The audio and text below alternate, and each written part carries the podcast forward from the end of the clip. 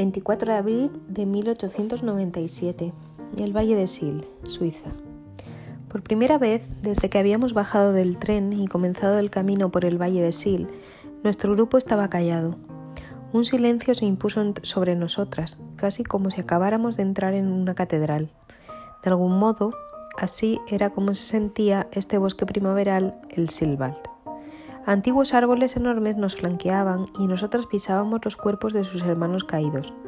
La alfombra de musgo amortiguaba el sonido de nuestros pasos, haciendo que el croar de las ranas, el golpeteo de los pájaros carpinteros e incluso el canto de los pájaros sonaran aún más altos. Me sentía como si hubiera entrado en uno de esos antiguos bosques deshabitados de los cuentos de hadas que tanto había amado mientras crecía, y por su silencio sabía que Milana, Rotsica y Elena se sentían igual. Fagus silvática, susurró Elena interrumpiendo mis pensamientos. No entendí el significado de aquella frase que sonaba vagamente en latín y me extrañó, ya que hablaba o leía alemán, francés, serbio y latín e incluso dos lenguas más que Elena. Me pregunté si estaba hablando consigo misma. ¿Perdón? Lo siento, es el género y la especie de este haya. Mi padre y yo solíamos dar largas caminatas por el bosque cerca de nuestra casa en Viena y teníamos predilección por los nombres latinos de los árboles. Hizo girar una hoja de haya entre sus dedos. El nombre es tan hermoso como el árbol. Sí, siempre me ha gustado ese nombre. Es muy lírico. El Fagus silvática. Puede vivir casi 300 años. Si tiene suficiente espacio para crecer, puede medir hasta 30 metros. Si lo siembras muy juntos, su crecimiento se atrofia, dijo con una sonrisa enigmática. Comprendí su mensaje. A nuestro modo, nosotras éramos como el fagus silvática y le devolví la sonrisa. Miré el sendero, era cuidadosa con mis pasos, aunque aún no había tropezado. Estaba tan concentrada en el terreno que choqué contra Milana, que se había detenido repentinamente. Cuando miré por encima de su hombro para ver lo que había frente a nosotras, entendí por qué se había parado. Habíamos alcanzado el Albishorn, la cima de esos bosques que tiene una vista legendaria. Frente a nosotras estaban el azul intenso del lago de Zúrich y el río Sil, que contrastaban con las montañas cubiertas de blanco y las colinas verdes salpicadas de granjas. El azul de las aguas suizas era mucho más brillante que el Danubio lodoso de mi niñez. Los elogios al Albishorn eran bien merecidos, especialmente ahora que el aire estaba llena de la maravillosa frescura de las abundantes hojas perennes de las montañas. La verdad, me sentía renacer. Respiré larga e intensamente aquel aire estimulante. Lo había logrado. Había dudado de que pudiera resistir esa caminata. Nunca antes me había propuesto algo semejante. Solo cuando las chicas me rogaron que las acompañara y Elena explicó su propio éxito en estas colinas a pesar de su cojera, cedí. Mi amiga no me había dejado poner excusas, aunque su cojera era consecuencia de un brote de tuberculosis en su infancia y no un defecto congénito como la mía, andábamos de forma muy parecida. ¿Cómo podía permitir entonces que mi discapacidad me impidiera intentarlo? Había aprendido algo nuevo sobre mí misma. La cojera no suponía un problema en terreno desigual. Mi discapacidad era más pronunciada en terreno parejo. Podía escalar igual que cualquiera de las chicas. ¡Qué libertad! Miré a Elena y ella me sonrió. Incluso sabiendo que escalaba con su padre cuando era niña, me pregunté si habría tenido alguna vez las mismas dudas y la misma revelación en esa prueba. Al devolverle la sonrisa, ella tomó mi mano y le dio un suave apretón. La soltó, solo para acercarse más al borde de la cima para disfrutar de una vista mejor. El sol se había puesto cuando volvimos a la pensión Engelbrecht. El recibidor parecía recargado y oscuro comparado con la clara, brillante y simple belleza del bosque, sin mencionar que olía empalagoso y amó, por muy escrupulosa que la señora Engelbrecht fuera con la limpieza. La sirvienta nos ayudó a quitarnos las mochilas y los sucios abrigos, y nosotras reímos con el esfuerzo. Señoritas, sois todo un espectáculo, dijo la señora Engelbrecht entrando en el recibidor. El alboroto había despertado su curiosidad y aunque era la dueña de la casa y le gustaba el orden y el silencio, no pudo sino reír con nosotras. ¿Qué día hemos pasado, señora Engelbrecht? dijo Rutsika. ¿El Silval estaba tan asombroso como siempre? Oh, sí, respondió Milana por todas nosotras. La señora Engelbrecht dirigió su mirada hacia mí. ¿Y a ti, señorita Marik, te ha gustado nuestra joya? Me había hablado con entusiasmo sobre el Silval antes de que partiéramos, recordando las excursiones que ella y el señor Engelbrecht solían hacer antes de casarse. Las palabras para describir mi experiencia no surgieron fácilmente. Para mí había sido mucho más que un simple paseo. Y tartamudeé. ¿Ha sido tan... tan? preguntó la señora Engelbrecht. A la señorita Marik le ha encantado, dijo Elena. Rescatándome, miré hasta la ha dejado sin habla. Milani y Ruchika rieron y la señora Engelbrecht nos dedicó otra sonrisa. Qué bien escuchar eso. La señora Engelbrecht miró el reloj de la pared y nos observó de arriba abajo. ¿Qué tal si os acicaláis antes de la cena? Estará servida en 15 minutos y el ventoso viaje embarca por el lago de Zúrich ha causado estragos en vuestro pelo. A pesar de que fuera de la pensión, éramos brillantes estudiantes universitarias. Dentro de ella debíamos ser damas siempre, siempre respetables. Me toqué el cabello. Lo había trenzado cuidadosamente esa misma mañana. Luego me había hecho un moño alto pensando que así aguantaría la escalada y el regreso en barca, pero en este momento era una masa de rizos que escapaban de la trenza y formaban nudos por todos los lados. Sí, señora Engelbrecht, dijo Rutschika. Mientras subíamos las escaleras hacia nuestras habitaciones, intenté sin éxito desenredar un nudo particularmente rebelde. Cuando Milana y Ruchika entraban en sus respectivos cuartos, Elena me alcanzó. Me detuve para dejar que me ayudara con el pelo. ¿Quieres que vaya a tu habitación y nos ayudamos mutuamente? Si no, dudo que estemos listas para la cena dentro de 15 minutos, propuso. Le dije sí, por favor. Abrí mi puerta y cogí dos cepillos y algunas horquillas de mi tocador. Nos sentamos en la chirriante cama y Elena empezó el, doloroso proceso de desenredarme el cabello. Íbamos con frecuencia a las habitaciones de las otras, pero esa era la primera vez que recuerdo que nos ayudáramos a arreglarnos, a pesar de que había visto muchas veces que Ruchika y Milena se peinaban la una a la otra. ¡Ay! me quejé. Lo siento, no hay nada que hacer con este nido de pájaros sino cepillarlo. Tendrás tu venganza dentro de unos minutos, me reí. Gracias por alentarme, Airo y Elena. Me alegra mucho de que hayas venido. Ha sido maravilloso, ¿verdad? Sí, la vista y el bosque son magníficos y nunca pensé que conseguiría hacer algo así. Eso es ridículo, Mileva. Estás más que capacitada para una escalada como esa. Me preocupaba atrasaros por mi pierna, ya sabes.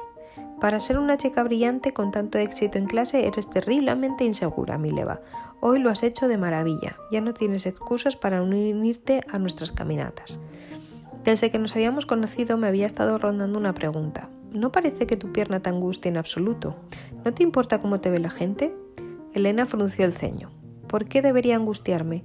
Bueno, es una molestia. A veces me siento un poco inestable de pie y puede que no sea la más rápida, pero ¿por qué debería afectarme como se ven los demás? Bueno, en Serbia si una mujer es coja no es apta para el matrimonio. Elena de repente dejó de cepillarme el pelo. Estás bromeando, ¿no? No, no. Puso el cepillo sobre la cama y me miró a la cara y tomó mi mano. Ya no estás en Serbia, Mileva, estás en Suiza, el país más moderno de Europa, un lugar que nunca aceptaría esas ridículas y anticuadas ideas. Incluso en mi hogar, en Austria, que parece un pueblecito al lado del progreso de Zúrich, nunca se toleraría una idea semejante.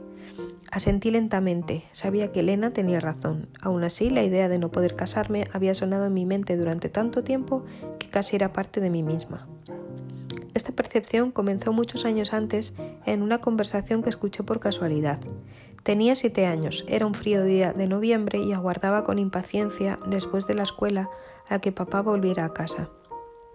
Tenía una sorpresa para él, que esperaba que lo hiciera sonreír. Aburrida de dar vueltas en el salón, cogí un libro de una estantería y me acomodé en el sillón de mi padre. Con las piernas flexionadas me acurruqué con el pequeño libro, con cubiertas de piel, con sus grabados dorados en las tapas y sus páginas tan amadas. A pesar de que en nuestra biblioteca familiar había muchos libros, papá siempre pensó que todo el mundo debería instruirse aunque sus orígenes, como el suyo propio, no le hubieran ofrecido una educación formal, yo volvía una y otra vez a la colección de cuentos folclóricos y de hadas. Las historias ya eran entonces un tanto simples para mí, pero sentía predilección por un cuento en particular, La pequeña rana cantarina. Una pareja implora tener un hijo y después cuando recibe una hija rana, en vez de una hija humana, se avergüenza de ella y la esconde. Justo cuando estaba a punto de llegar a mi escena favorita donde el príncipe escucha a la rana cantarina y decide amarla a pesar de su apariencia, rompí a reír. Papá había entrado silenciosamente en la habitación y me hacía cosquillas. Le di un gran abrazo y luego con emoción lo llevé hasta el otro extremo de la sala. Quería mostrarle las rampas que había construido según los planos que había hecho en la escuela ese mismo día. Papá, papá, ven a ver esto. Moviéndome entre los muebles de nogal y terciopelo verde hacia la única esquina sin decoración de la sala, conduje a papá hasta mi experimento, basado en una conversación sobre Sir Isaac Newton. A menudo en la cena hablábamos de Newton. Me gustaba su idea de que todo en el universo, desde las manzanas hasta los planetas, obedece las mismas leyes inamovibles. No leyes hechas por los hombres, sino leyes inherentes a la naturaleza. Pensaba que en esas leyes podía encontrar a Dios. Papá y yo discutíamos sobre los escritos de Newton respecto a la fuerza de los objetos en movimiento y las variables que los afectan, es decir, porque los objetos se mueven de la manera en que lo hacen. Newton me intrigaba porque sospechaba que me ayudaría a entender por qué mi pierna se arrastraba mientras que las piernas de los otros niños saltaban ligeras por las calles. Nuestra última conversación me había dado la idea. Y se hacía mi propio experimento explorando la pregunta de Newton sobre cómo el incremento de la masa afecta a los objetos en movimiento. Si apoyaba tablas de madera pilas de libros, podía crear rampas con distintas inclinaciones y si dejaba caer por esas rampas canicas de diferentes tamaños, podría obtener muchos datos para discutir con papá. Después de la escuela le había pedido a Jürgen, nuestro mayordomo, las tablas de madera y luego los había colocado cuidadosamente contra montones de libros, cinco libros por cada una de las cuatro rampas, para ser precisos. Las había probado durante más de una hora para asegurarme de que la inclinación fuera exactamente la misma en todas las tablas. Así papá y yo podríamos llevar a cabo el experimento. Vamos, papá, lo animé y le entregué una canica ligeramente más grande que la que yo sostenía. Veamos cómo el tamaño de las canicas afecta a su velocidad y movimiento. Sonriendo, mi padre me alborotó el pelo. Está bien, mi pequeño bichito. ¿Un experimento de Isaac Newton? ¿Tienes papel? Preparado, respondí. Nos arrodillamos en el suelo, papá alineó su canico sobre la rampa. Después de asegurarse de que yo había hecho lo mismo, gritó Ahora. Durante el siguiente cuarto de hora lanzamos canicas por las rampas y anotamos los datos. Los minutos pasaron en un segundo. Era el momento del día en que me sentía más feliz. Papá me entendía de verdad. Era el único. Nuestra sirvienta Danigela nos interrumpió. Señor Marik, señorita Mileva, la cena está servida. El aroma a pimienta y a carne favorita flotó en el aire, pero aún así me sentía decepcionada. Durante la cena tenía que compartir a papá. Sí, es cierto que mi padre y yo dominábamos la conversación durante la cena, porque mamá apenas hablaba cuando la servía, pero su presencia empañaba mi entusiasmo y la mente abierta de papá. Mamá tenía muchas expectativas respecto a quién debía ser yo, y ninguna de ellas incluía a una pequeña científica. ¿Por qué no eres como las otras niñas? me preguntaba frecuentemente, y a veces completaba la pregunta con el nombre de alguna niña concreta de Ruma, donde había un gran número de niñas ordinarias entre las que elegir. Nunca llenó ese espacio con el nombre de mi hermana fallecida, pero yo sabía que estaba implícito. ¿Por qué no era como Milika hubiese sido de haber sobrevivido? Muchas noches en la oscuridad de mi habitación, en el silencio de las horas en que todos dormían, me preguntaba si estaba cometiendo un error complaciendo a papá en vez de a mamá. No podía hacer felices a ambos, a pesar de las diferentes opiniones que tenían respecto a mi futuro. Papá no soportaba ninguna crítica mía a mamá, sin importar cuán astuta fuera al hacerla. Él defendía las expectativas de su esposa como propias de una madre que protege a su hija, y yo sabía que tenía razón. Mamá me amaba y quería lo mejor para mí, incluso cuando su visión de lo que era mejor no encajaba con la mía. La cena terminó tras la conversación sobre Newton. Me ordenaron que me fuera a la sala. Algo iba mal entre mamá y papá, algo no dicho pero palpable. Mamá nunca se mostraría en desacuerdo abiertamente con él, al menos no delante de mí, pero sus modos, su oración breve antes de la cena, su forma abrupta de pasar los platos, su pregunta sobre si nos había gustado la cena, hablaban de un desafío.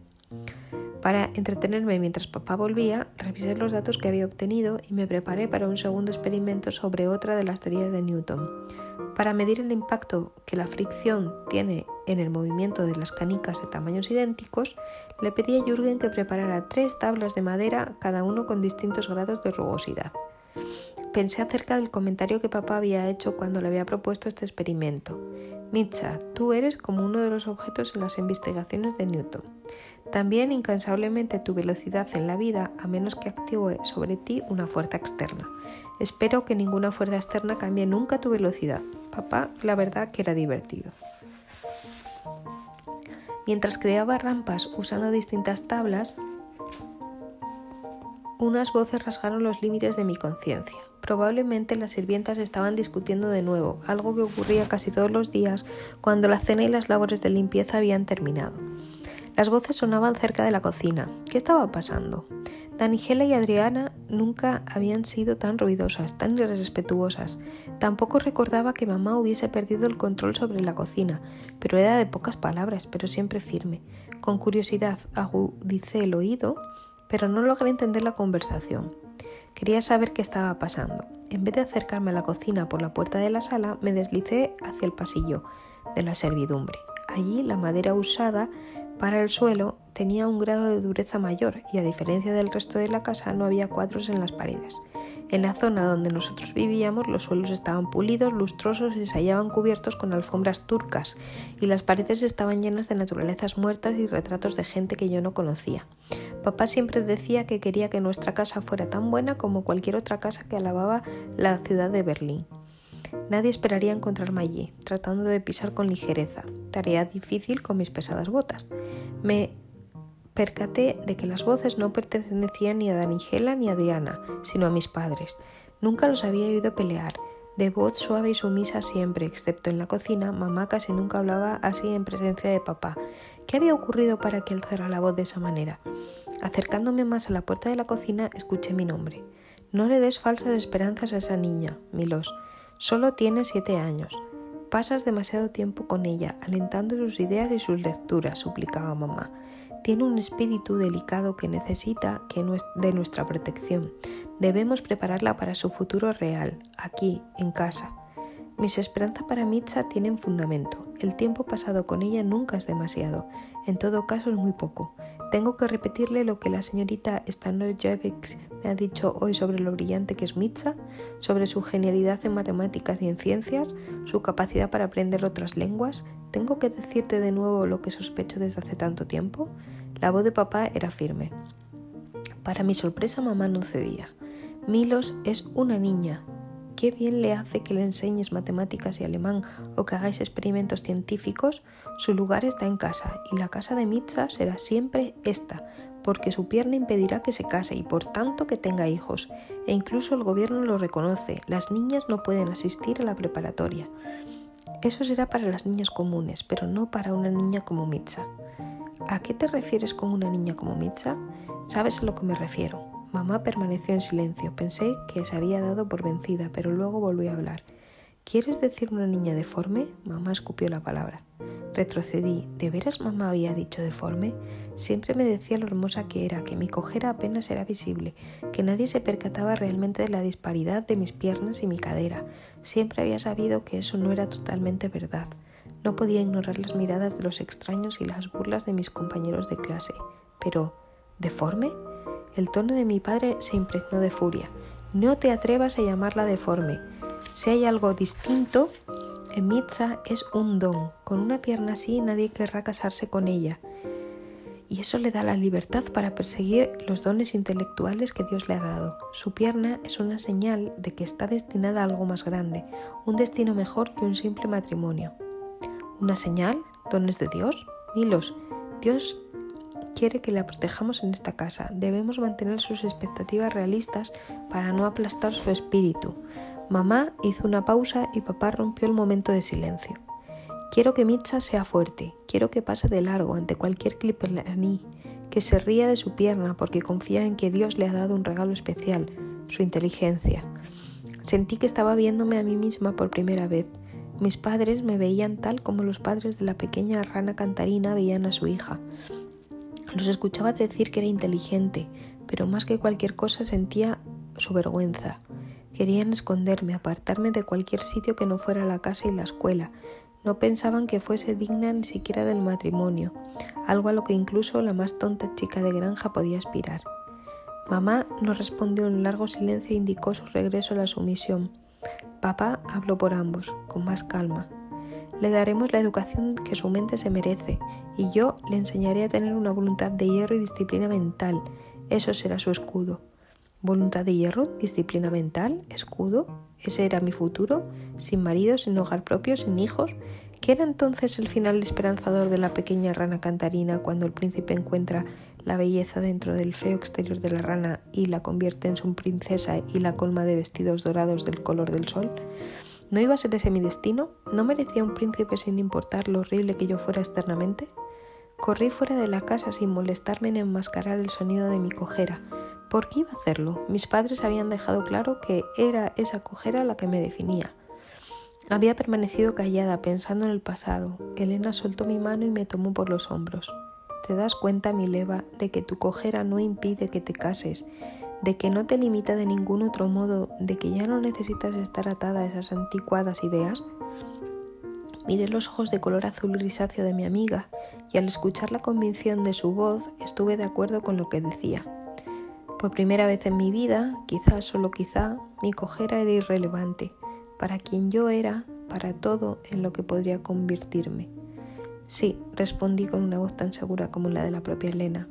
Entonces ella soltó mis hombros, cogió el cepillo y continuó con la dolorosa tarea de desenredar mi cabello.